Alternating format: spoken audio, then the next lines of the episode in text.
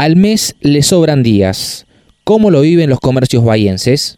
La inflación impacta de lleno en el bolsillo de los consumidores y se percibe en la baja de las ventas después del 15 de cada mes. Es indudable que la inflación produce un impacto negativo en el poder de compra de los bahienses, y aunque no es un fenómeno nuevo desde hace varios meses, se percibe una merma de ventas en los comercios locales muy importante después del día 15 de cada mes. De hecho, según el último informe de la Confederación Argentina de la Mediana Empresa, las transacciones minoristas reflejan bajas por tercera vez consecutiva y los comercios del micro y macro centro lucen vacíos y hasta las calles céntricas muestran cierta tranquilidad relativa en los últimos días de cada mes. Los últimos datos de la CAME mostraron una caída de 4,7% en las ventas por el Día de la Madre, tendencia que se repitió en julio, agosto y septiembre, con posibilidades de profundizarse el resto del año, pese a los intentos de reactivación con los programas para compras de televisores y celulares en 30 cuotas.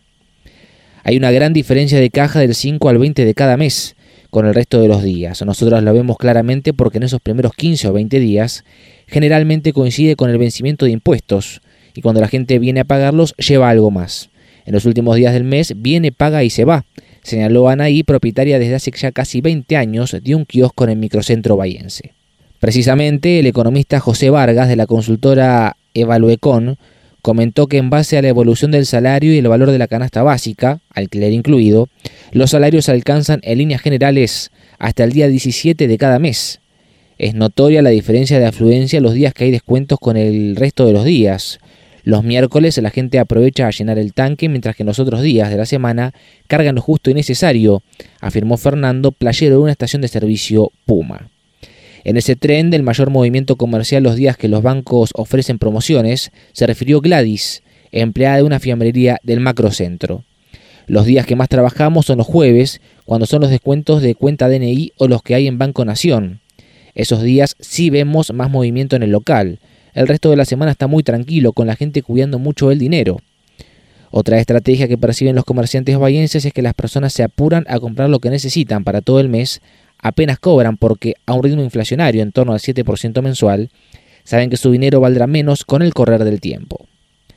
Vargas señaló que no es casual que las mayores ventas se realicen los primeros días del mes, ya que muchas familias esperan el cierre de las tarjetas de crédito para volver a comprar lo que necesiten.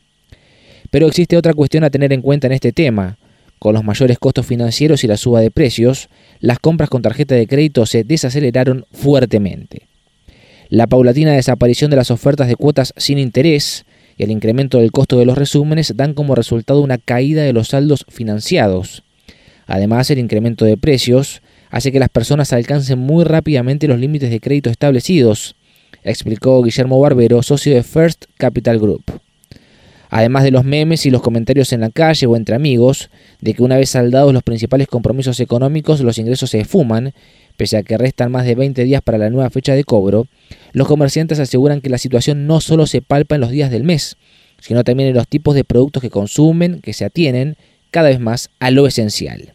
La gente se inclina mucho por lo que denominan segundas marcas, que suelen ser más baratas y llevan lo justo y necesario, afirmó Belén, propietaria de una despensa familiar.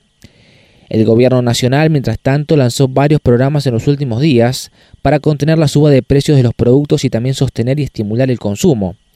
Entre ellos aparecen precios justos, un acuerdo para mantener fijos los precios que entre casi 1.500 productos como alimentos, bebidas, higiene personal y limpieza, ahora 30, con financiación orientada a la compra de artículos tales como celulares, heladeras y lavarropas, y también menor precio, mediante el cual las empresas colocarán precios de referencia en los envases de los productos. Sin embargo, aún no producen satisfacciones en los comercios locales. Por ahora hay más consultas que ventas. El hora 30 todavía no arroja demasiados resultados concretos, señaló Carlos, empleado de una empresa de electrodomésticos multinacional. La colocación de precios de referencia en los envases de alimentos no va a funcionar, porque la fábrica nunca va a tener en cuenta la logística de ese alimento ni los costos que tiene un comerciante, para poder mantener a flote su local. Y en la cadena comercial hay muchos eslabones. Por ejemplo, nosotros le compramos a distintas distribuidoras de la ciudad y no en forma directa a la fábrica. Como pasa siempre, nosotros quedamos mal ante la gente al no poder mantener el precio que dice el envase, opinó Andrea, encargada de un supermercado del barrio Pacífico.